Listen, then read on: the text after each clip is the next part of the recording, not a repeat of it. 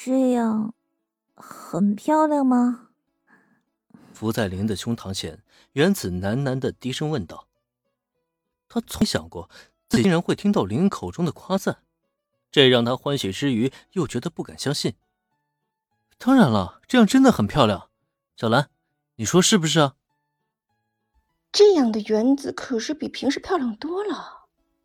其实，在很早之前啊，小兰就一直觉得原子很漂亮的，只可惜那发箍的存在只影响她的颜值，奈何原子一直固执要戴着，小兰也没能多劝。现在有了林恩的开口，她自然也是发自内心的赞同。这样吗？得到林恩和小兰的双重肯定，原子终于自信了起来。既然林恩你喜欢，那就这样好了。所谓女为悦己者容，原子既然发现林恩喜欢不戴发箍的自己，那他自然愿意为林恩呈现出自己最美的一面。不过，就在他小声嘀咕出这些话之后，好了，这就已经足够了。突然间，原子推开身前的林恩，让本来抱得好好的林恩莫名其妙。然而这时再看原子呢，他却伸出右手的食指在林恩前面来回晃了晃。我们才刚刚开始交往而已，林恩，你可别想着再得到更多。想要更进一步，还得看你以后的表现呢。好家伙，竟然还玩起了套路来！这就是所谓的得不到才是最好的吗？什么时候原子开始有这个脑子了？可就在林恩错乱无语之际，却见原子已经发出银铃般的笑声。转身一把拉住同样惊讶的小兰，径直冲出房间，而且就在报到门口之际，他还不忘转头回看林恩一眼。呵呵，今天我还要继续接住，没问题吧？哈，不对，我都已经是你的女朋友了，干嘛还要征求你的意见啊？呵呵，你说的好有道理，林恩竟然无言以对了，眼瞧着小兰被原子拉走。依旧站定在原地的林恩是禁不住的摇了摇头，脸上露出了一抹无奈的笑容。这个疯丫头还真是有够活力十足的。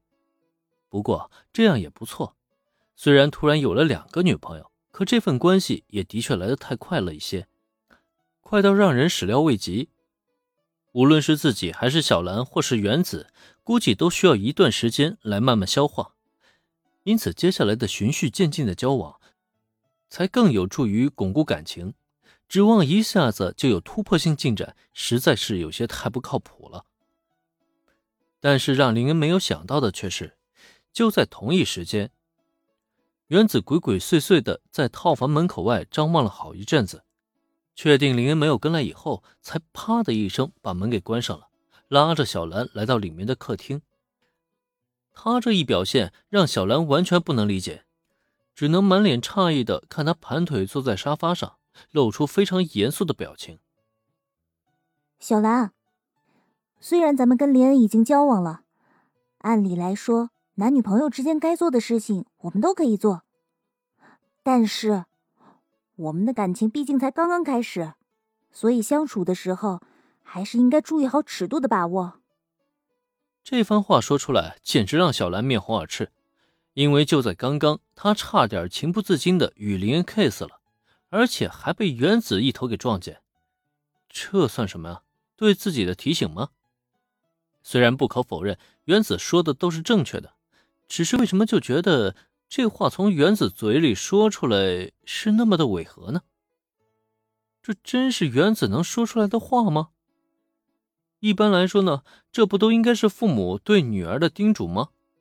可这时候再看原子，他却突然收起那一本正经的严肃表情，转而一咧嘴，脸上露出了狡黠的笑容。